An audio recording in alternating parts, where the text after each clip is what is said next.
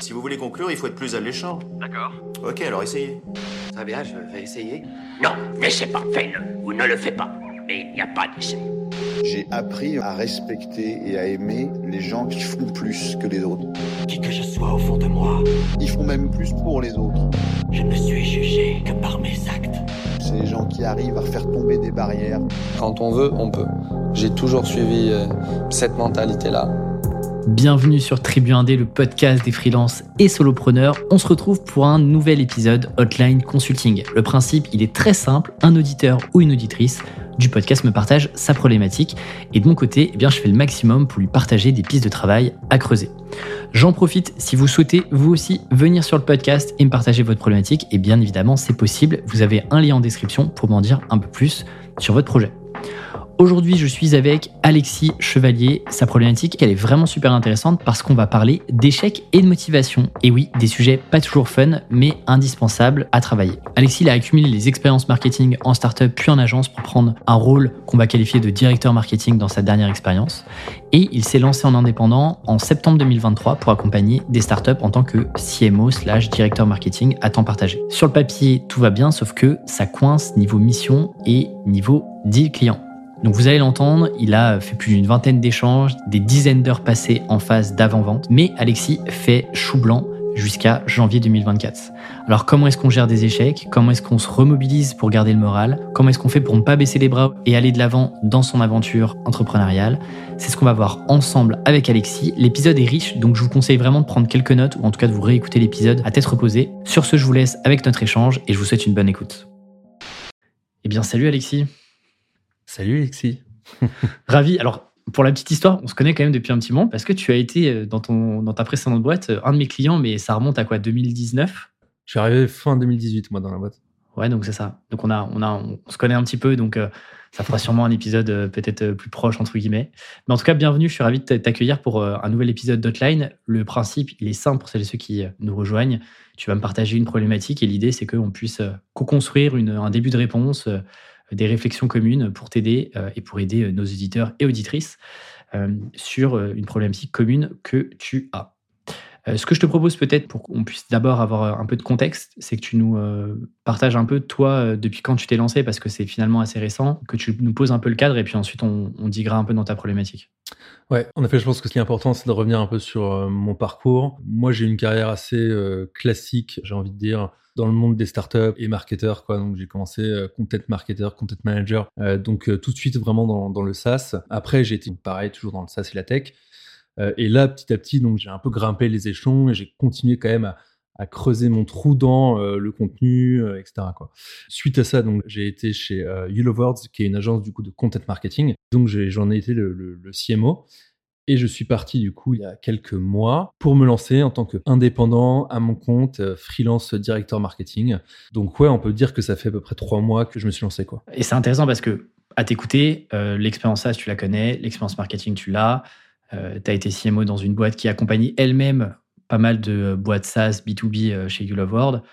Sur le papier, on se dit, bah, tu te lances, il n'y a pas de changement radical. euh, C'est-à-dire que euh, c'est juste que tu vas gagner plus d'argent potentiellement et tu vas bosser sur euh, plus de clients euh, de manière euh, autonome. Euh, donc, toi, tu pensais que tu allais signer assez facilement au moins ton premier client. Ouais. Sauf que euh, ça s'est pas passé comme prévu.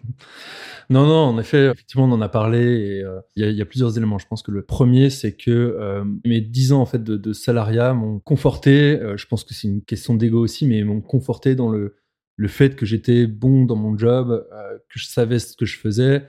Comme je, expliqué en intro, j'ai un, un parcours assez classique. J'ai grimpé les échelons de la vie corporate, on va dire.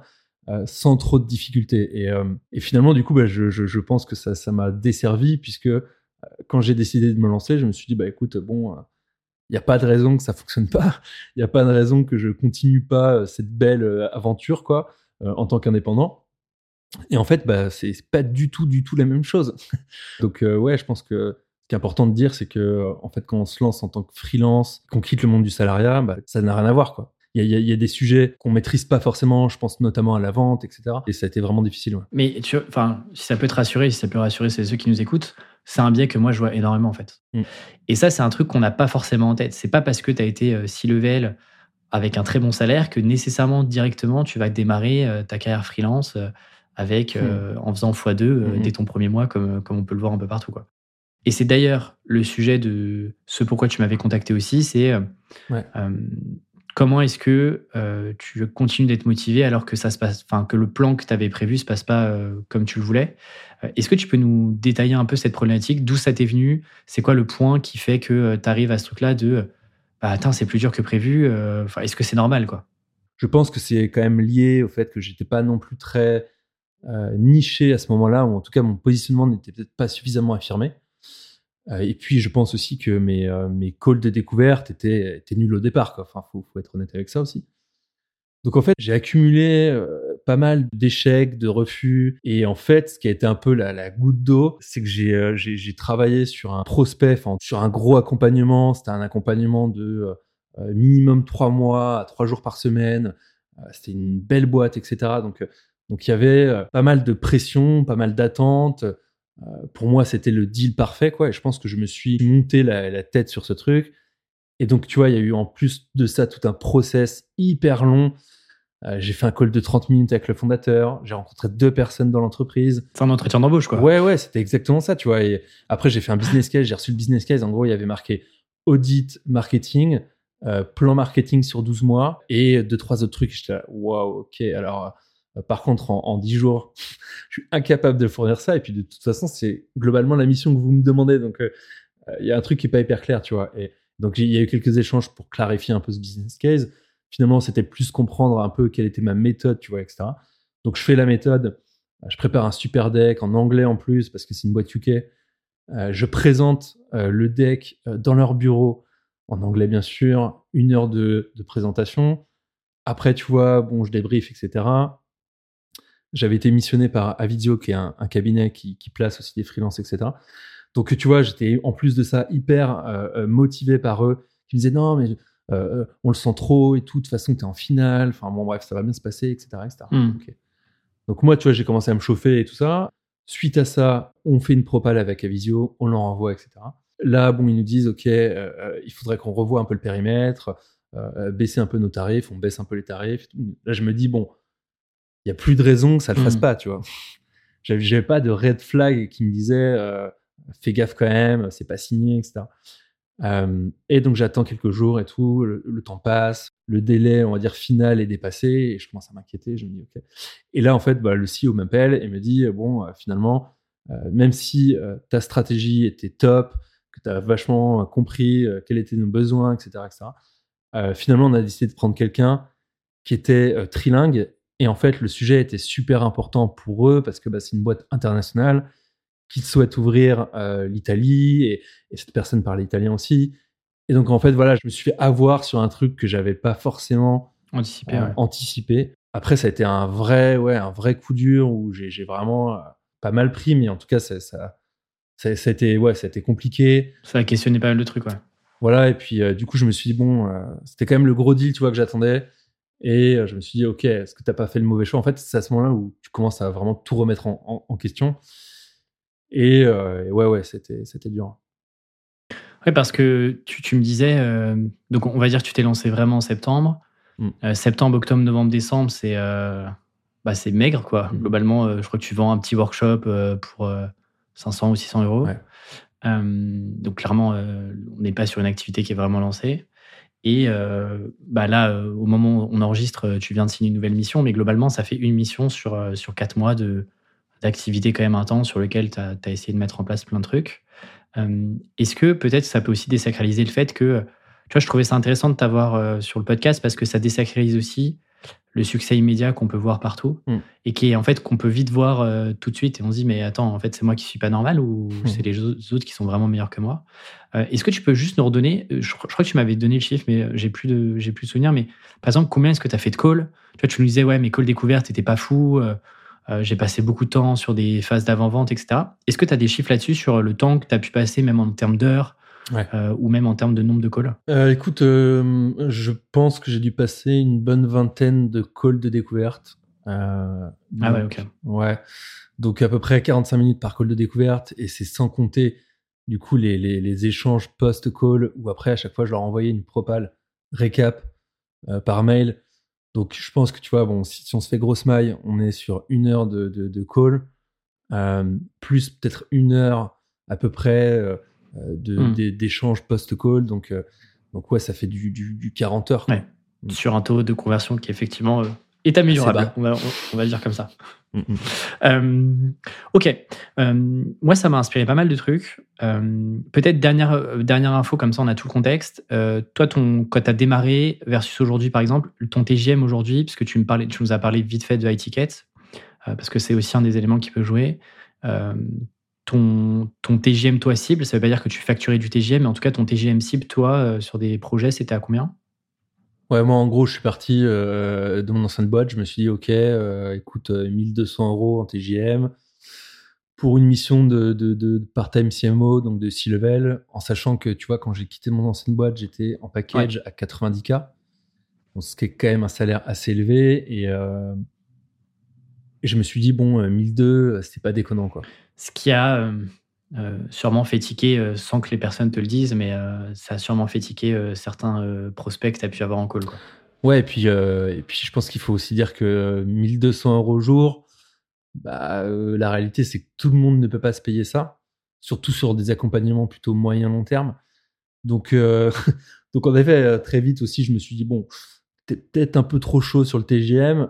et puis, je me suis dit, bon, essaie de commencer peut-être un peu plus bas en te disant que, euh, que voilà, c'est pas définitif et que de toute façon, tu pourras augmenter dès que tu auras eu des, premiers, des premières success stories, des premiers use cases, etc. Donc là, tu vois, aujourd'hui, je me suis baissé à 800 euros, qui est quand même une belle, euh, une belle réduction, mais, euh, mais j'ai l'impression que ça, ça prend un peu plus, quoi. Même si c'est déjà quand même un, beau TGM, quoi. Alors, je vais rebondir sur le prix que vous mettez sur votre journée. Il faut imaginer que vous avez trois checkpoints en filigrane de toute votre activité freelance. D'abord, on va venir vous chercher pour ce que vous faites, c'est-à-dire vos compétences. Ça, c'est le premier checkpoint. Le deuxième, c'est qu'on va faire appel à vous pour ce que vous avez vu ailleurs, c'est-à-dire vos expériences passées avec d'autres clients. Et puis le dernier checkpoint, qui est euh, clairement le plus difficile à atteindre, c'est lorsqu'on va faire appel à vous pour qui vous êtes. Donc vous, Martin, Camille, euh, Géraldine, peu importe, on fait appel à vous parce qu'on veut venir vous chercher vous précisément. Et donc là, c'est là où fait appel votre marque personnelle. Et ça, c'est le niveau final. Et donc à 1200 euros jour, on est souvent sur ce dernier checkpoint. Et donc pourquoi est-ce que certaines boîtes payent des centaines de milliers d'euros, voire des millions d'euros par an euh, à des Big Four comme EY, KPMG euh, et consorts? Eh bien pour le prestige généralement. Et donc on se retrouve dans cette troisième situation, dans ce troisième checkpoint. Or quand vous démarrez, ne vous faites pas avoir par votre ego de salarié. Parce que si vous n'avez pas pris le temps de construire votre réputation sur les réseaux par exemple, eh bien personne ne vous connaît. Et surtout, eh vos clients, dites-vous qu'ils n'ont pas du tout les mêmes réflexions que pour une embauche d'un salarié. Dans une embauche, lorsque vous recrutez un salarié, il y a une d'incertitude parce que vous dites ok, je le recrute, on est sur une relation long terme, euh, la personne va monter en compétences, etc., etc. En freelance, les clients veulent être sûrs de miser sur le bon cheval directement parce qu'ils font appel à vous dans une durée et une période de temps définie. Donc 1200 euros euh, à faire valoir, eh bien il va falloir leur démontrer que euh, vous savez de quoi vous parlez avec de la presta et la prestation, c'est pas que délivrer vos compétences métiers, c'est aussi toute la partie communication client, gestion de projet, etc. Donc une chose importante à retenir déjà dans cet épisode-là, c'est ne placez pas trop d'attentes sur vos prix au démarrage. Vous aurez largement le temps de monter ces prix-là. Parce qu'au début, chose très importante, ce que vous cherchez à faire, c'est de signer le plus vite possible des projets. Mais tu vois, le, le premier truc que, que moi j'aimerais te dire, c'est souvent, et, et c'est moi, c'est un peu mon, mon credo à moi, c'est euh, play de long terme. C'est-à-dire Ouais. euh, de penser toutes tes actions sur le long terme, c'est-à-dire l'entreprise que tu es en train de créer aujourd'hui. Aujourd'hui, tu es freelance, solo, etc. Mais en fait, tu sais pas de quoi sera fait l'avenir. Et donc, en fait, toutes tes actions, selon moi, il faut pas aller chercher du raccourci, des petits trucs un peu dégueux pour aller euh, encaisser le plus de cash maintenant. Parce qu'en fait, à long terme, la réalité, c'est qu'en France, le marché est très petit, tout le monde se connaît, euh, tout le monde parle, etc. Mais en même temps, une fois que je t'ai dit ça, le, pro- enfin, le problème, ou en tout cas l'enjeu, c'est que vu que tu es tout seul et que tu n'as pas de structure derrière, euh, selon moi, c'est important d'avoir des victoires rapidement. Parce que, bah, tu l'as dit, en fait, ça t'évite de tout remettre en question, de paniquer. Et c'est dans les phases où tu commences à paniquer, à remettre en question, que tu fais des mauvais choix. Et que là, tu rentres dans le cercle vicieux qui est euh, je fais des mauvais choix, ça marche encore moins bien, j'ai encore plus envie d'abandonner. Et euh, en fait, au bout, euh, au bout, je jette l'éponge. Donc en fait, le truc pour à choper des victoires rapidement, c'est que, tu vois, moi je dirais que quand tu commences à avoir euh, 10 prospects et que tu sens que ça close pas, ou en tout cas, tu as de l'intérêt, où les gens disent Ah, c'est cool, mais euh, peut-être on, on s'en on reparle, etc. Mm. La réalité, c'est que tu es sur du high ticket sans être vraiment sur du high ticket. C'est-à-dire que, selon moi, d'un point de vue client, le, palier euh, 1000 euros, il est euh, symbolique. C'est-à-dire que au-dessus du palier euh, 1000 euros jour, tu es clairement dans la fourchette très très haute, notamment sur les sujets marketing. Tu vas me raconter, tu vas me dire, bah oui, mais dans les cabinets de conseil, euh, moi j'ai bossé chez EY, chez Wavestone, 1200 euros, c'est ce qu'on facturait, euh, c'est ce qu'on me facturait moi en tant que stagiaire à la SNCF. Euh, Le truc, c'est qu'on n'a pas la marque euh, EY, Wavestone et, et compagnie. Mhm. Donc en fait, 1200 euros pour un freelance, c'est déjà extrêmement premium. Euh, donc en fait, déjà le truc, c'est que euh, faut pas oublier euh, quelque chose, c'est que le freelancing, c'est d'abord un business de confiance. Et donc le truc, c'est que on a- on n'est pas un outil en mode, bah tiens, je mets une pièce dans Alexis et puis je suis sûr de ce que je vais avoir en retour. Le truc, c'est que t'as pas d'obligation de résultat, tu as une obligation de moyens dans laquelle tu vas mettre tout en place, une roadmap, euh, des contenus, euh, tout un funnel, etc. Mais tu peux pas à 100% maîtriser euh, toute la structure marketing parce que tu arrives dans une boîte que tu connais pas forcément. Donc en fait, tu vois, il y a une part de risque. Et une des manières de régler aussi cette part de risque-là, bah, c'est il y a aussi un enjeu sur le prix, tu vois. Et donc ce qui est intéressant, c'est moi ce que j'aime bien dire, c'est quand vous démarrez, même si bah, tu vois, avais une position de C-level, tu étais à 90K, c'est de mettre un peu son ego de côté et de se dire, OK, en fait, il faut que j'accepte que pendant les six premiers mois, je vais probablement être en dessous de ce que je facturais quand j'étais euh, salarié, enfin, ce que je gagnais quand j'étais salarié. Mais play the long term, c'est-à-dire qu'à terme, en fait, je vais retrouver ma mise x2, x3, x4. Et tu vois, euh, le 800 euros sur un C-level, c'est déjà, euh, bah, déjà la fourchette haute de la fourchette moyenne, globalement, des C-level. Et donc, c'est de te dire stratégie caméléon. Globalement, les CMO part-time, à combien ils sont Il faut que il faut pas qu'il y ait des sujets sur le pricing. Il faut que moi, mes arguments soient ailleurs que sur le pricing parce que la réalité, c'est que euh, bah, je peux pas être très compétitif parce que j'ai pas beaucoup d'expérience en freelance. Et donc, euh, euh, il faut que déjà la case prix, elle soit cochée et que tes enjeux avec ton client, ce soit sur d'autres sujets, sur le scope, sur tes compétences, sur ta méthodologie, etc. Et donc, stratégie camion, c'est de te dire, tes premières missions, tes cinq premières missions, il faut que tu sois dans la fourchette du marché et pas au-dessus. Donc ça, c'est vraiment le truc important. Et c'est chiant parce que ça, ça te fait, ça te force à mettre ton ego de côté, notamment quand tu avais un bon salaire quand tu étais salarié. Tu vois. Hmm. Euh, donc, donc ça, c'était le premier truc. Le deuxième truc aussi, c'est, je sais pas, est-ce que tu joues, euh, t'es un geek, euh, tu joues un peu à des jeux vidéo et tout ou pas? Ouais, bah écoute, euh, surtout les dernières semaines quand j'étais justement un peu en, en down, je, je me suis un peu trop réfugié sur, sur, la, sur la play. Donc... Bon, ce qui, ce qui est, ce qui est bien aussi d'avoir quelques divertissements ailleurs. Oui, Et tu vois, oui. Moi, j'aime bien penser euh, le business comme un jeu vidéo et euh, je sais pas à quel jeu- genre de jeu tu joues, mais en fait, de plus en plus aujourd'hui, tu as des jeux qui te qui te t'obligent euh, à en fait mourir, Euh, notamment les jeux procé- procéduraux où en fait tu ne peux pas réussir du premier coup le jeu, ce qui est normal parce que t'as pas assez de stuff, t'as pas assez d'équipement, t'as pas assez de ton arbre de compétences n'est pas assez élevé, etc. Et donc tu es obligé de perdre pour gagner en compétences, pour apprendre de tes ennemis, des mouvements, etc. Euh, et en fait, euh, re- retourner sur le, le champ de bataille et globalement euh, Mm. aller, aller chercher euh, un niveau suivant. Donc en fait, tu vois, il faut le penser comme ça. C'est-à-dire que si tout te réussit, bah en fait, tu apprends nécessairement beaucoup moins parce que tes clients savent moins que toi, etc.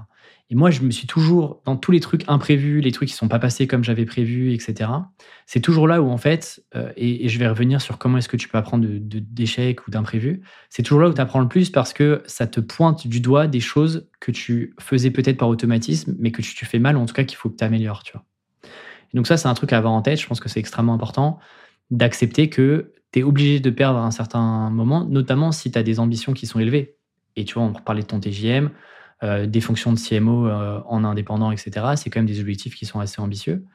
Euh, donc en fait, tu es obligé, quand tu es sur un monde difficile, tu es obligé de perdre à un moment ou à un autre, tu vois. Et ça, ça doit être prévu dans ton plan, selon moi.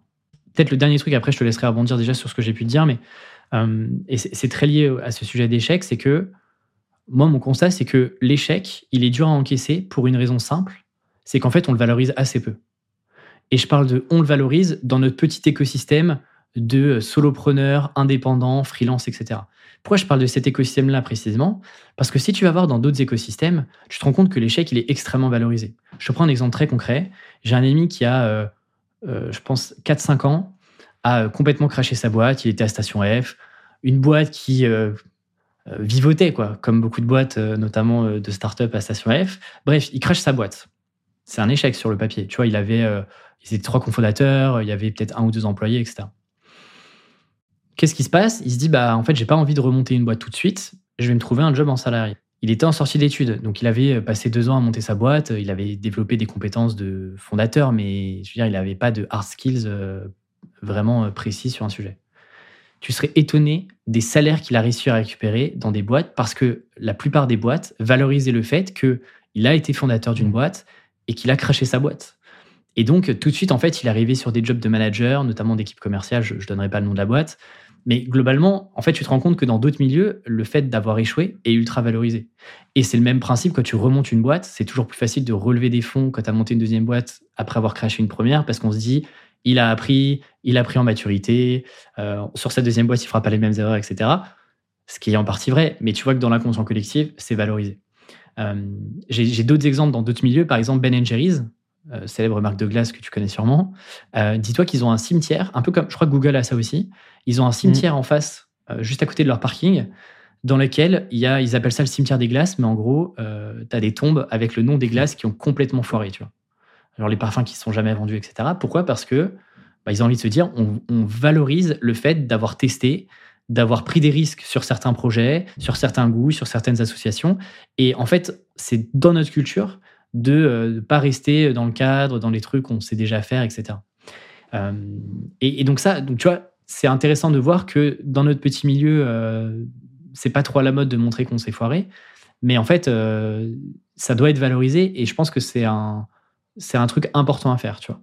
Ouais, sur le, sur le sujet de l'échec, euh, en fait, il y a. y a, euh, quand tu es dans une sphère marketing grosse, euh, SaaS, B2B, tech, etc., etc., en fait, tu as, cette euh, caisse de résonance de LinkedIn où, en fait, bah, il faut faire, je pense, très attention à ça parce qu'en fait, tu vas très vite te comparer aux autres. Je me suis dit, au bout d'un moment, bon, euh, il y, a- il plein de gens qui, mettent en avant leur succès, leur victoire, etc., mais euh, ils ont forcément aussi commencé en bas de l'échelle, tu vois. Et c'est vrai qu'on parle pas du tout, du tout suffisamment de, euh, de ce sujet de, l'échec. Et, j'en ai, fait un post, en fait, euh, LinkedIn à, à, à ce moment-là. Et euh, parce qu'en fait, j'avais besoin de, de me connecter aux autres, Mm. de comprendre si euh, euh, les émotions que je ressentais étaient uniquement liées à moi ou si elles étaient partagées par d'autres. Donc j'ai fait un post pour, pour raconter un peu bah, donc cette histoire. Et en fait, euh, je crois qu'il y a eu euh, un peu plus de 90 commentaires. Quoi. Et ce qui, est, ce qui est quand même ouf, quoi, c'est de se rendre compte qu'en fait, pas bah, seul. en fait, j'étais pas le seul, quoi. Voilà. Et ça, ça m'a, ça m'a vachement aidé. C'est, j'ai, eu plein de conseils super et je remercie vraiment tous les gens qui, qui ont partagé des conseils, qui sont, qui sont un peu ouverts sur ce sujet parce que c'est vrai qu'on en, on en parle pas assez. Et voilà, ouais, je pense que ça, c'est une bonne action, entre guillemets, de ma part pour réussir un peu à, sortir la, tête de l'eau. Et par rapport à ce que tu disais sur, sur les obstacles et le long, long terme, je pense en effet le, le, le, le parallèle avec les, jeux vidéo fonctionne bien parce que et moi j'ai plutôt en tête Mario, tu vois, où tu vas avoir euh, différentes étapes avant d'a- d'atteindre le niveau final. Ouais. Et en fait, c'est ça en fait. euh, et, et dans le monde des startups, de l'entrepreneuriat, c'est pareil. Tu je veux dire, t'es pas sur une, une courbe exponentielle ou, ou linéaire. Euh, en fait, tu passes par plein d'échecs et c'est la somme de ces de ces échecs qui font que bah tu as des victoires au bout d'un moment. Et, euh, et moi, j'étais pourtant en plus assez euh, assez défenseur du euh, euh, de la philosophie euh, fail and learn quoi en, me disant qu'en fait bah, c'est grâce à tes erreurs que tu progresses et que tu apprends beaucoup plus que grâce à tes, victoires je trouve Euh, mais c'est vrai qu'à ce moment-là j'étais un peu euh, en fait je pense que quand tu te lances et moi je suis assez impatient aussi donc ça c'est un, vrai défaut bah en fait tu as tout de suite envie que ça fonctionne etc et en plus de ça j'avais euh, bah, ce, ce background en fait de corporate. Et du coup, je pense que ouais, j'aurais dû être plus résilient. En tout cas, me dire, mais en fait, tous ces échecs, ça fait partie du process et euh, il faut juste l'accepter, quoi. Ok, donc pour la suite de l'épisode, je vais vous partager des clés concrètes pour accepter l'échec et surtout parce que, selon moi, c'est le plus important, en tirer des leçons et apprendre à faire mieux. Pourquoi? Parce que vous êtes encore une fois seul aux commandes, vous n'avez pas d'équipe avec vous et donc votre obsession en tant qu'indépendant, j'insiste là-dessus, c'est de progresser tous les jours. Si vous stagnez et que vous faites du surplace, c'est ça qui tuera votre business. Donc, dans la suite de l'épisode, on va aborder plusieurs choses qui, moi, m'aident personnellement à comprendre, à analyser et surtout à apprendre ce que j'ai accompli et ce que j'ai moins bien fait aussi dans mon business. Et ça me fait penser à, deux autres idées que, que, je m'étais notées. Le premier, c'est que tu vois, tu parlais là de ce fameux post LinkedIn que tu as fait, le fait que tu t'es dit, ah ok, en fait, il y a des gens qui, en fait, il y a des gens qui fail aussi, quoi. C'est juste qu'ils en parlent pas forcément, euh, mais, mais ça fail. Et donc, moi, ça m'a fait penser à deux idées. La première, c'est un concept. Alors, certains appellent ça des masterminds, d'autres appellent ça des groupes de responsabilité. Je te donne un nom plus sexy parce que je l'ai, lu il y a pas si longtemps que ça dans, dans un bouquin qui s'appelle Creativity Inc. de Ed Catmull. Ed Catmull, c'est l'un des cofondateurs de Pixar. Et donc, Mmh. il raconte que euh, dès le début de Pixar, ils ont créé ce qu'ils appellent un brain trust, qui est une sorte de comité éditorial euh, où le but, c'est de partager avec des personnes suffisamment intelligentes et qui sont à, des, un même niveau d'information, euh, les vrais insights et les galères qu'ils peuvent avoir sur leurs différents, euh, différents projets euh, en cours. Et donc, c'était intéressant parce qu'il dit, bah, en gros, l'idée, c'est de nous pousser, nous, en tant que boîte, vers l'excellence et éradiquer la médiocrité. Tu vois, il parle vraiment de éradiquer la médiocrité. Je trouve ça assez, assez marrant. Et en gros, c'est de dire, bah, on est francs les uns avec les autres et on se raconte les vrais trucs. Et en fait, ce truc-là, bah, par exemple, moi, tu vois, c'est un truc que j'ai euh, depuis. euh, alors, j'en ai eu plusieurs des groupes. Euh, le groupe qui, que j'ai depuis maintenant un an et demi, qui est le, seul groupe qui a vraiment tenu aussi longtemps, notamment avec Nina Ramen et Shubham Sharma. En fait, c'est des groupes qui sont int- intéressants parce que parce qu'on se raconte pas de bullshit. Tu vois. C'est-à-dire que on n'est pas sur LinkedIn, on n'est pas en mode storytelling et, et en fait, on va dans des trucs assez deep. Et ce qui est parfois difficile à faire sur le réseau, ce serait intéressant que tu vois, essayes de te dire, OK, euh, avec quel genre de personnes que j'ai rencontrées potentiellement sur Internet, j'aimerais connecter, créer un tout petit groupe, tu vois, deux, trois personnes grand max, dans lequel en fait vous êtes accountable, c'est-à-dire que euh, vous êtes responsables les uns des autres et vous êtes aussi responsables du niveau d'énergie des uns et des autres. Tu vois. Quand il y en a un qui va moins bien, et ben les deux autres sont responsables de le tirer vers le haut. Euh, et ça, je trouve que moi, ça a eu un impact monstrueux sur euh, la dernière année et demie, où parfois tu es dans le brouillard, où tu dis, mais putain, je suis le seul à vraiment douter sur ce truc-là. Et en fait, tu te rends compte que euh, quand tu commences à créer des relations bien plus profondes avec certaines personnes, là, tu as les vrais insights. Tu vois. Là, tu as les vrais trucs, les gens sont pas en train de jouer un rôle, etc. Que tu peux jouer parfois de manière inconsciente, tu vois, c'est normal. Euh, Mm. Parce que euh, de manière inconsciente, tu as aussi envie de te montrer sur ton meilleur jour. L'idée, c'est pas de mytho, mais te montrer sous le meilleur jour. Et donc de mettre volontairement involontairement des trucs euh, qui ont un peu raté. Donc tu vois, ça, je pense que c'est un truc que tu pourrais creuser, qui pourrait être intéressant, parce que tu as aussi sujet d'isolement. Encore une fois, tu es dans un milieu contexte corporate, entreprise, etc. Bah, tu as une équipe, tu vois. Et donc les faits, vous les partagez de manière collective, vous partagez la responsabilité. Quand tu es tout seul, bah, tu prends à la fois les victoires pour toi toi-même, et c'est hyper gratifiant, mais les fails et les imprévus, euh, tu les prends en pleine gueule aussi. Quoi. Donc il y avait ce truc-là. Et le deuxième point qui est important, qui moi m'a drivé depuis des années, c'est de documenter tout ce que tu fais. Non pas forcément publiquement, parce que la réalité c'est que euh, il y a plein de trucs que tu as envie de faire juste pour toi, et notamment un concept de post-mortem. Je sais pas, est-ce que ça te parle ou pas ce concept-là, euh, Alexis? Euh, oui, oui, c'est quelque chose qu'on faisait dans mon ancienne boîte euh, quand on perdait des, appels d'offres, euh, genre de truc. Ok. Donc en fait, ça, c'est moi, je conseille de le faire sur tous vos projets. À la fois des projets clients que vous avez menés et qui sont arrivés à terme, que ce soit des, des projets qui soient bien passés, moins bien passés, euh, etc. Ça peut être aussi des actions que vous faites pour votre entreprise à vous. Donc c'est pas que pour vos clients, mais par exemple, bah tiens, ce trimestre-là, euh, j'avais euh, prévu de faire une strat marketing euh, sur LinkedIn avec tel objectif. Bah, Qu'est-ce que ça a donné au bout de trois mois? Tiens, je me suis inscrit dans une communauté parce que j'avais tel objectif. Qu'est-ce que ça a donné au bout de trois mois? J'ai fait quatre événements. Qu'est-ce que j'en retire? Donc en fait, de le faire pour presque tout et n'importe quoi. Et d'avoir deux blocs dans votre post-mortem. Un bloc data, quand c'est possible. Donc là, c'est de manière très factuelle et analytique de récupérer des chiffres. Par exemple, tu vois, si on prend ton sujet euh, conversion, même pas acquisition, mais la partie conversion de tes clients, c'est-à-dire euh, le nombre de calls que j'ai fait, euh, qu'est-ce qui s'est passé du premier call jusqu'à la réponse finale qui était euh, bah, désolé, on ne peut pas bosser ensemble. Bah, c'est quoi toutes les datas que tu peux prendre? Le temps que tu passes, le nombre de calls que tu as fait, euh, les nombres de points de contact, etc. Mais aussi, chose importante, ton ressenti. Euh, et pour ça, tu vois, je peux te partager quelques questions que moi j'ai, euh, alors qui sont adaptées entre chaque projet, mais tu vois, c'est par exemple, dans ton cas, c'est euh, euh, question donc à macro, et puis au fur et à mesure, tu vas sur des trucs très micro, mais comment s'est passé l'avant-vente de ton point de vue, tu vois?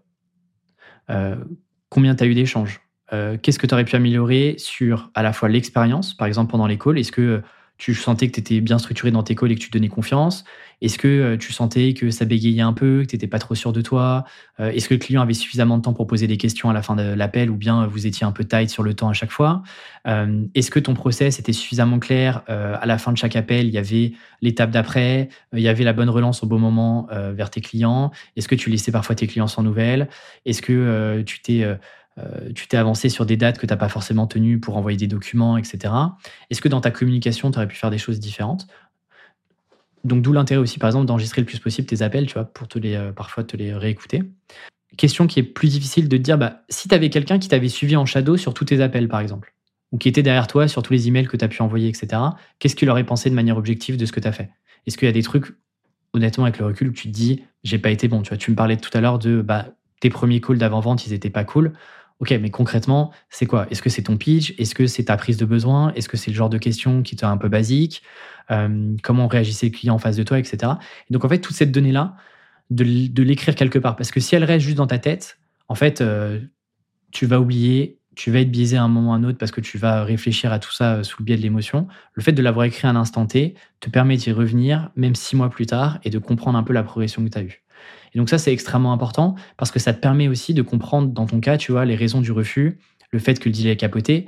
Euh, par exemple, tu vois, ok, il y a eu ce deal de, euh, bah, finalement, j'ai passé beaucoup de temps, il cherchait un natif, etc. Bah, typiquement, ça, c'est le genre de truc où tu te dis, ok, euh, dans, dans mes calls d'avant-vente, il y a des questions basiques qu'il faut absolument que je pose parce que, en fait, j'aurais pu économiser 20 heures de mon temps. Et 20 heures à 800, 1200 euros le TGM, je te laisse faire le calcul de la perte sèche que tu as pu avoir. Euh, donc ça, c'est intéressant. Et ce que je te conseille de faire, euh, je ne sais pas si tu l'as fait par exemple sur les autres deals sur lesquels tu as passé un peu moins de temps, mais qui ont capoté aussi. Euh, moi, ce que j'essaye de faire le plus possible, en tout cas, je, fais la proposition au client, enfin au prospect, c'est, OK, on signe pas ensemble, mais est-ce qu'on peut prendre un quart d'heure, 20 minutes, grand max, parce que j'aimerais comprendre juste ce que vous avez pensé de tout le process. Et je te dis ça parce mm. que euh, moi, je l'ai fait pour un client sur lequel j'étais ultra confiant. Gros cabinet de conseil, panier moyen de leurs propres clients, on était entre 80 et 150 000 euros. Ils avaient un sujet de lead gen, euh, e-book, etc. Je fais une propale à, je crois qu'on était à 13 ou 14 k. Je me dis, bah en fait, ça signe sans aucun problème. Enfin, tu vois, enfin, je leur amène un client euh, et c'est déjà un, un ROI ultra positif. Et en fait, le client me dit super, merci, mais du coup, on ne bossera pas ensemble. Et en fait, j'ai pas plus d'explications.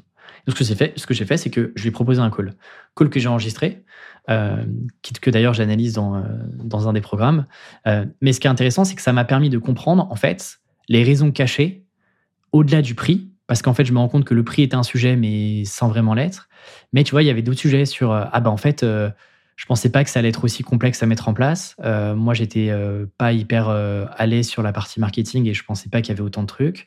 Je pensais pas que le projet allait prendre autant de temps. Et en fait, tu vois, toutes les objections que j'aurais dû lever avant, sur des questions que j'aurais dû poser avant et que j'ai pas faites, tu vois, et qui m'auraient permis de soit répondre aux objections directement, soit en fait de, dire au client, bah, je pense que c'est trop tôt et donc je vais pas passer de temps à faire une propale, à réunir une équipe, etc., etc. Donc ça, tu vois, c'est un truc important à faire de dire même sur les deals qui ont capoté, mm. euh, comment tu peux prendre le plus de feedback possible parce que euh, parce qu'en fait le deal a capoté, donc ton client te racontera pas de bullshit, tu vois, sur le fait qu'il est pas signé avec toi. Euh, ça peut être, bah en fait, t'étais trop cher et tu m'as pas donné suffisamment confiance. Ok, de quoi tu as eu besoin pour avoir plus confiance en moi? Est-ce que c'est plus de ref client? Est-ce que c'est plus de ref en freelance?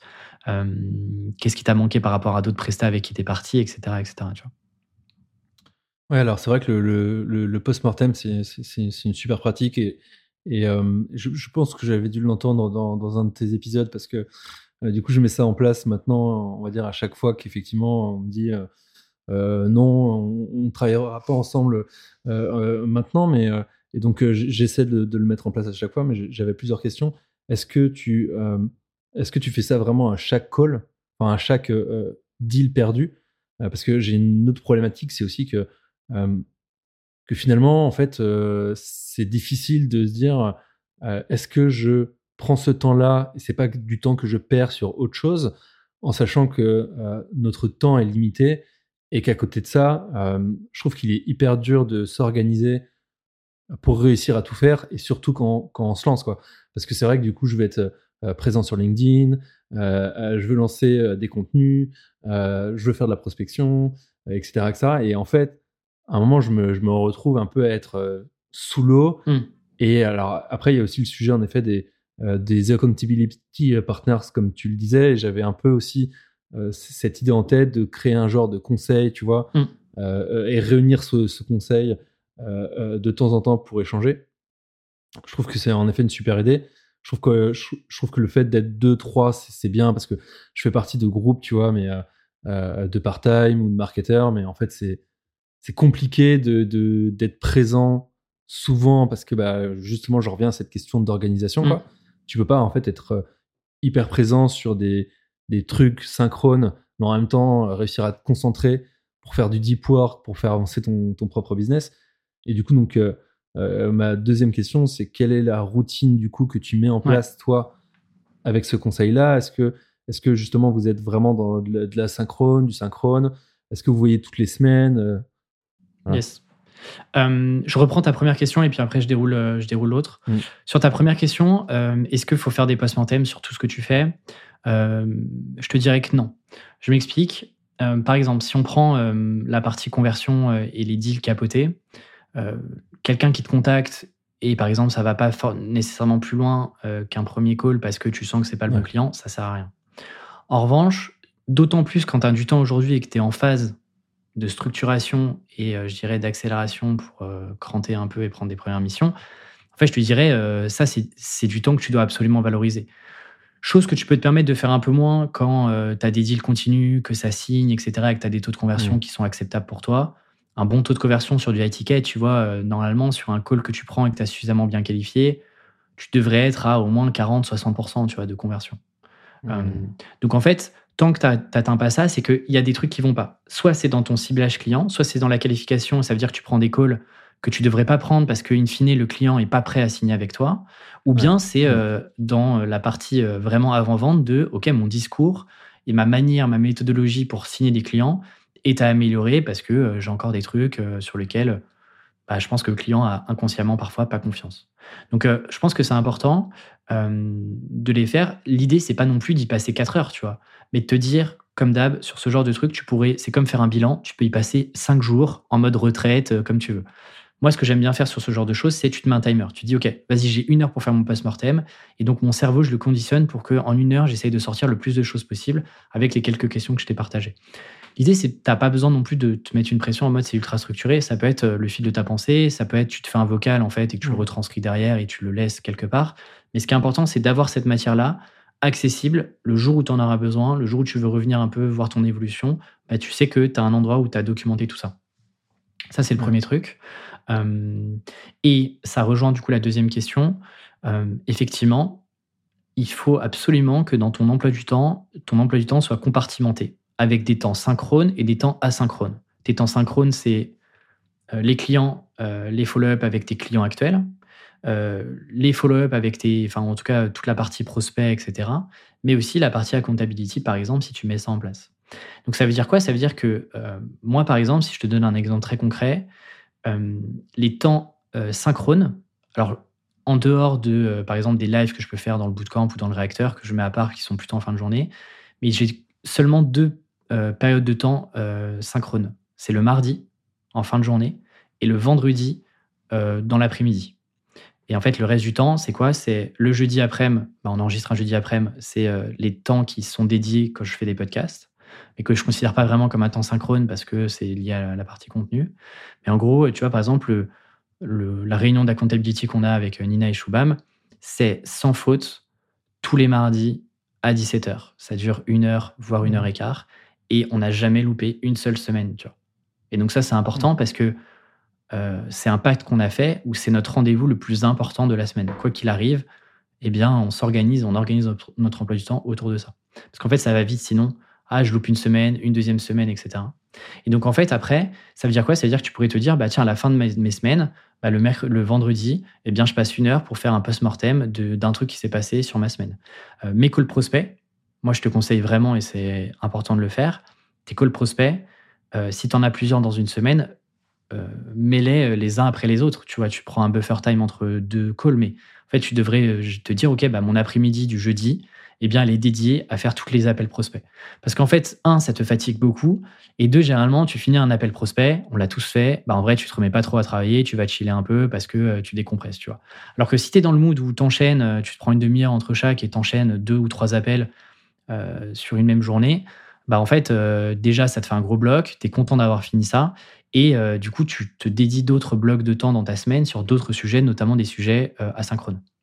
Ouais, c'est vrai que c'est.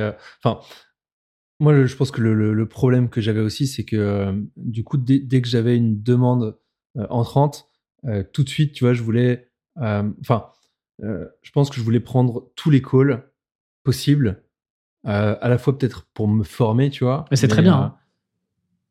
ouais. Dans un premier Mais, temps, en tout cas, euh, c'est bien parce que, parce que tu te formes. Mais tu vois, tu as une différence entre prendre tous les calls et juste évaluer la pertinence du call. Avec L'idée, c'est pas de faire un questionnaire en mode Attends, avant, tu vas m'envoyer 50 docs, tu vas répondre à 15 questions et ensuite, je daignerai peut-être ou pas te donner du temps.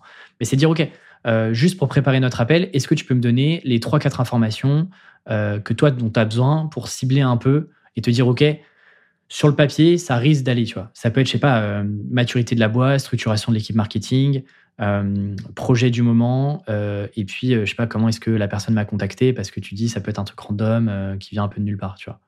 Et ensuite, hop, le call. Là, tu donnes ton calendrier, ce qui t'évite, un, des allers-retours. Euh, tu prends un petit calendrier facile, et, euh, et, en- au moins, en fait, le client, bah, tu as ton mardi et ton jeudi après-midi qui sont dédiés à des calls prospects. Et en fait, même pour toi, d'un point de vue clarté d'esprit et organisation de tes semaines, en fait, c'est plus simple parce que, par exemple, tu sais que moi, par exemple, je prends aucun appel le matin. euh, et donc, bah, je sais que le matin, dans tous les cas, je vais bosser sur des choses asynchrones, tu vois. Et, ça, mine de rien, ça paraît un peu con, mais en fait, ça te vraiment, ça te t'enlève une charge mentale de te dire, euh, dans tous les cas, il n'y aura pas de surprise sur euh, je vais avoir un call qui va popper euh, parce que, euh, parce que j'ai eu un appel prospect. Non, en fait, ton, la réalité, c'est que ton prospect, il peut attendre deux jours. Et s'il n'est pas capable d'attendre deux jours, tu sens que ça va être un client galère, tu vois. Si le client, il te Ouais. dit non, mais moi, je veux un call maintenant, on vient de se contacter, euh, prends-moi dans 30 minutes, tu sens que ça va pas, ça va pas le faire, tu vois. Ouais, après, sur, sur le sujet du, du Calendly, tu vois, j'ai, euh, je trouve que je fais souvent des, des allers-retours en termes d'organisation euh, parce que, euh, un peu comme toi, j'essaye de, de conserver euh, mes matinées pour être dans Ouais. des sujets justement de focus, etc. Et de, parce que je sais que c'est là où je suis le, le- le plus productif.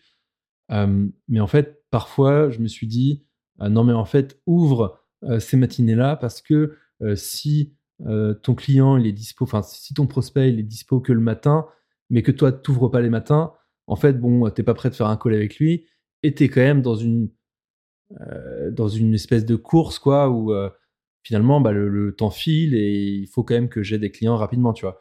Donc euh, en fait je trouve que j'ai eu du mal à, gérer un peu cette pression de me dire faut pas non plus trop perdre de temps et si le gars si, le gars peut, il peut peut mettre un call tu vois dès demain dès cet après-midi à la limite tant mieux parce que peut-être que peut-être que je vais réussir à closer tu vois plus rapidement quoi Là, c'est intéressant parce qu'on sent la peur irrationnelle d'Alexis.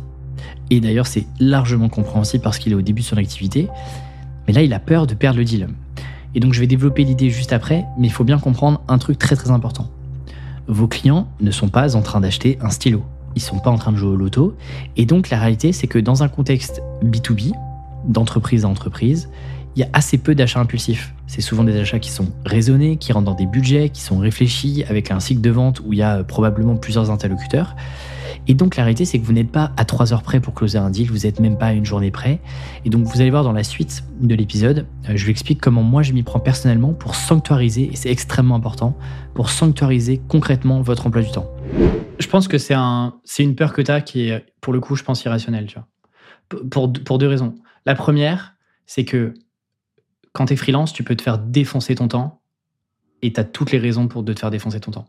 Et donc, en fait, vraiment, j'insiste, ta priorité, ça doit être de conserver ton temps, en tout cas d'être en maîtrise du temps que tu alloues à telle ou telle tâche. Et ça, c'est extrêmement important parce qu'encore une fois, tu es tout seul à faire plein, plein de tâches qui sont normalement euh, structurées par service dans une entreprise.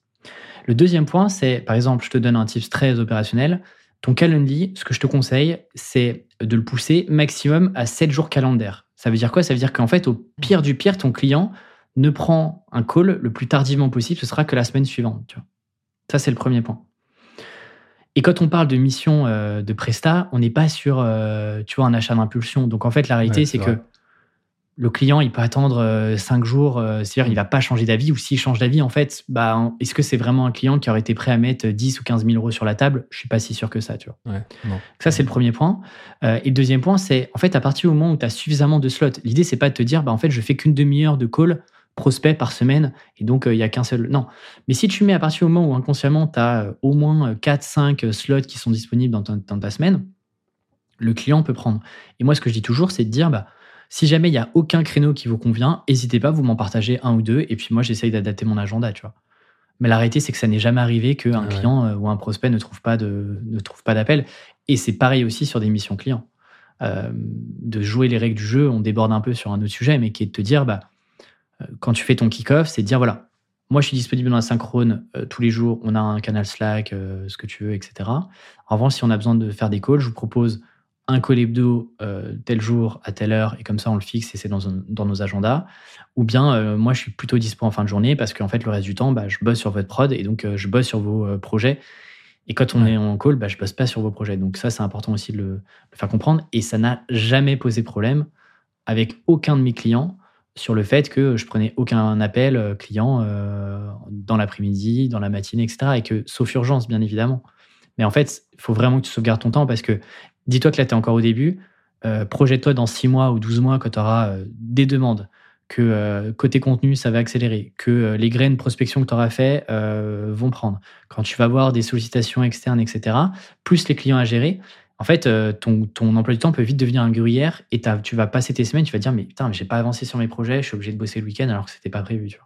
Donc ça, c'est vraiment important. Ouais, en fait, euh, en fait, euh, j'ai- cette peur, tu vois, de ne pas me rendre suffisamment disponible, on va dire, pour les gens qui, qui souhaiteraient me, me contacter, quoi. Et, et, en effet, je pense que, comme tu le disais, c'est- une peur qui est irrationnelle, mais qui est très liée probablement au fait de se lancer et de vouloir quand même réussir à avoir des premiers clients assez vite. Mais c'est vrai que maintenant, je me, j'essaye de me forcer à préqualifier en amont, tu vois, quelqu'un qui me contacte euh, via LinkedIn. Mm. Euh, je vais quand même lui poser quelques questions de type euh, quel est votre budget market, etc. Combien est-ce que vous faites de CA, tout ça. Parce qu'en effet, je me dis que si tel ou tel client euh, fait pas telle ou telle fourchette de CA, il n'y a aucun intérêt à ce qu'on se fasse un call de 45 minutes. C'est du temps gagné euh, pour chacun de se dire dès, le début finalement bon bah ça sert à rien etc quoi. Mm. Complètement, ouais. Je vois que ça fait déjà euh, un bon moment qu'on parle ensemble. Avec quoi tu, repars euh, C'est quoi peut-être les nouvelles idées ou en tout cas les trucs que tu as vraiment envie d'imprimer de ton côté pour, avancer et, garder le, moral aussi sur, les prochaines semaines si ça se passe pas comme prévu? Écoute, euh, je pense que cette idée là de, de conseil réduit, euh, partners, euh, j'ai- j'aime beaucoup ça. Euh, je pense que je vais, le mettre en place. Est-ce que d'ailleurs là-dessus, tu, es sur des échanges quand même de type Slack, WhatsApp, etc., où vous avez vraiment sanctuarisé juste un créneau toutes les semaines On a un WhatsApp sur lequel on échange de temps en temps, mais, finalement, en fait, assez peu. On a un doc euh, Notion qui nous permet de setup nos objectifs à chacun et de suivre ça. Mais, euh, mais ouais, en fait, on est pleinement ensemble pendant une heure, une heure et demie. Euh, mais le reste du temps, euh, on échange un petit peu moins directement. Quoi. En tout cas, moins sur des sujets problématiques business. Parce que personne n'en a ressenti le besoin, mais c'est une option qui existe. Ouais. Du coup, vous êtes respectueux aussi du, coup, Ouais. du temps de, des autres. Et, ok. Ouais. Non, je pense que l'idée de faire un post-mortem aussi, peut-être une heure par semaine, et pas se dire euh, c'est quelque chose que je fais euh, à chaque fois, ça, ça, peut, être, ça peut être hyper bien pour, euh, bah, pour apprendre davantage. Euh, et, euh, et je pense qu'aussi tes tips sur le, la gestion euh, de son temps euh, avec un calendrier qui est, qui est bien paramétré, etc. Je pense que ça, ça peut me permettre vraiment de, de, de, réussir à mieux m'organiser parce que c'est vrai qu'aujourd'hui, comme tu le dis, euh, euh, le, le calendrier peut vraiment ressembler à un gruyère où en fait euh, j'ai des calls un peu tous les jours, un peu à n'importe quel moment. Et, euh, et c'est vrai que le, le refocus est hyper difficile euh, quand tu dois te mettre sur des sujets de fond Mm. et tu dois te reconcentrer. Et, et je trouve qu'en plus, quand tu fais des calls de 45 minutes où tu parles de stratégie, etc., bon, c'est quand même des calls qui sont exigeants mentalement. Ouais. Et en fait, en fait, c'est vrai que du coup, je me retrouve à la fin de la journée un peu sur les rotules, tu vois, et épuisé euh, parce qu'en fait, j'ai fait qu'enchaîner des calls. J'ai pas réussi à avancer sur des sujets de fond. Du coup, j'ai accumulé une sorte de, de culpabilité et de charge mentale qui m'accompagne en fait toute la semaine. Et du coup, en fait, ça fait vraiment, tu vois, c'est, je pense que c'est comme ça que les gens finissent en burn-out, tu vois. Mais, Mais Mais oui, c'est on en rigole, mais c'est ouais. vrai. Hein. mais oui, oui. Et tu vois, c'est un peu comme, je sais pas si tu fais de la course, tu vois, mais, euh, ou du sport, mais en fait, euh, on te dit jamais, euh, fais trois séances d'affilée euh, de fractionner, tu vois. En fait, euh, tu vas tenir deux semaines, mais après, tu vas être foutu parce que, euh, Ouais. en plus de pas avoir progressé, tu vas te blesser, tu vas te faire mal, tu vas perdre en motivation, etc. Et donc, en fait, c'est un peu ce même système de dire, bah, j'ai des jours où mon énergie, elle est tournée vers l'extérieur calls. Et puis j'ai des jours où bah, je suis un peu en mode grotte et donc je vais faire de la production, de la production client, de la production pour moi-même, etc. Et donc ça, c'est important de respecter ça parce que c'est respecter votre cadre de travail et ton cadre business à toi. Et donc, euh, euh, je sais que c'est pas, c'est pas, en fait, sur le papier, tout le monde est d'accord, mais dans les faits, euh, c'est vraiment une rigueur à avoir et qui est importante de dire, ok, je ne déroge pas les règles et c'est mes règles et en fait, il y a, j'ai pas de, il y a pas d'exception possible. C'est comme ça que en fait je fonctionne, tu vois. Et donc mes clients, mes partenaires, les personnes avec qui j'échange, etc. doivent comprendre ça. Et s'ils comprennent pas ça, et ben c'est pas des personnes avec qui j'ai envie de construire une relation Ouais. plus long terme, tu vois. Mm, mm. Euh, et ben écoute, euh, on a fait, euh, je pense qu'on a fait bien le tour de la, question. Merci beaucoup Alexis euh, d'être venu bah, partager un peu cette, un peu cette vulnérabilité entre guillemets. Je trouve ça cool. J'espère que ça, ça, aidera d'autres personnes aussi à avancer si, si c'est un peu plus difficile que prévu. Et puis, bah, je te souhaite quand même, je t'envoie le max de bonnes ondes et, de belles choses pour, pour les prochains mois. Je suis assez confiant. Et puis, ça sera l'occasion de, de faire un petit, un petit check-up d'ici six mois, six mois, un an, de voir de- le Alexis euh, de- fin 2024, Ouais. début 2025, euh, comment est-ce qu'il a évolué? Ouais, ouais, non, mais écoute, en tout cas, mer- merci beaucoup à toi pour, euh, pour tous tes conseils et, et tes tips. Je trouve que c'est euh, hyper pertinent et hyper concret, tu vois. Et en tout cas, je repars avec des choses à appliquer euh, dès aujourd'hui, donc, euh, donc ça c'est top. Et, et en effet, écoute, très chaud pour refaire le, le bilan dans, dans quelques mois. Ça se trouve, tu, voilà, on pourra pas réussir à trouver un moment pour discuter parce que mon agenda sera complètement bloqué. et c'est tout ce que je me je te le souhaite. souhaite. Et c'est tout ce que je me souhaite. Mais écoute, on pourra se faire un, un- peut-être un call. Ça, c'est une idée que j'avais eue avec un, euh, pour un podcast, mais c'est de faire des calls en faisant du sport, tu vois, en tout cas des interviews pendant du. Voilà, donc si tu veux te faire une petite session de- d'endurance fondamentale, et en même temps on enregistre un épisode, Très bien. écoute, ça peut être, ça peut être. Et ben faisons ça. Voilà, parfait. Rendez-vous est pris. Très bien. Bon, en tout cas, merci beaucoup euh, Alexis et puis je te dis, euh, je te dis à bientôt. Merci à toi. Ciao. Ça y est, vous êtes arrivé au bout de cet épisode avec Alexis. On se rend pas toujours compte du travail qu'il y a derrière chaque épisode que vous écoutez. Donc si vous appréciez mon travail et surtout ce genre d'épisode un peu coaching slash consulting, eh bien je vous propose deux actions toutes simples qui m'aident vraiment beaucoup en tant que créateur. La première action, eh bien c'est noter l'épisode, notamment si vous êtes sur Spotify ou Apple Podcast. Vous êtes à un clic de booster mon ego et ça fait toujours plaisir. La deuxième chose, eh bien c'est de partager le podcast à un seul copain business Promis, il vous remerciera. Et si vous avez envie d'aller plus loin, eh bien, je vous donne accès aux fiches freelance. Ce sont des mémos business pour les freelances. Vous trouverez toutes les infos en description de l'épisode. Et quant à moi, je vous dis à très vite pour un nouvel épisode. Ciao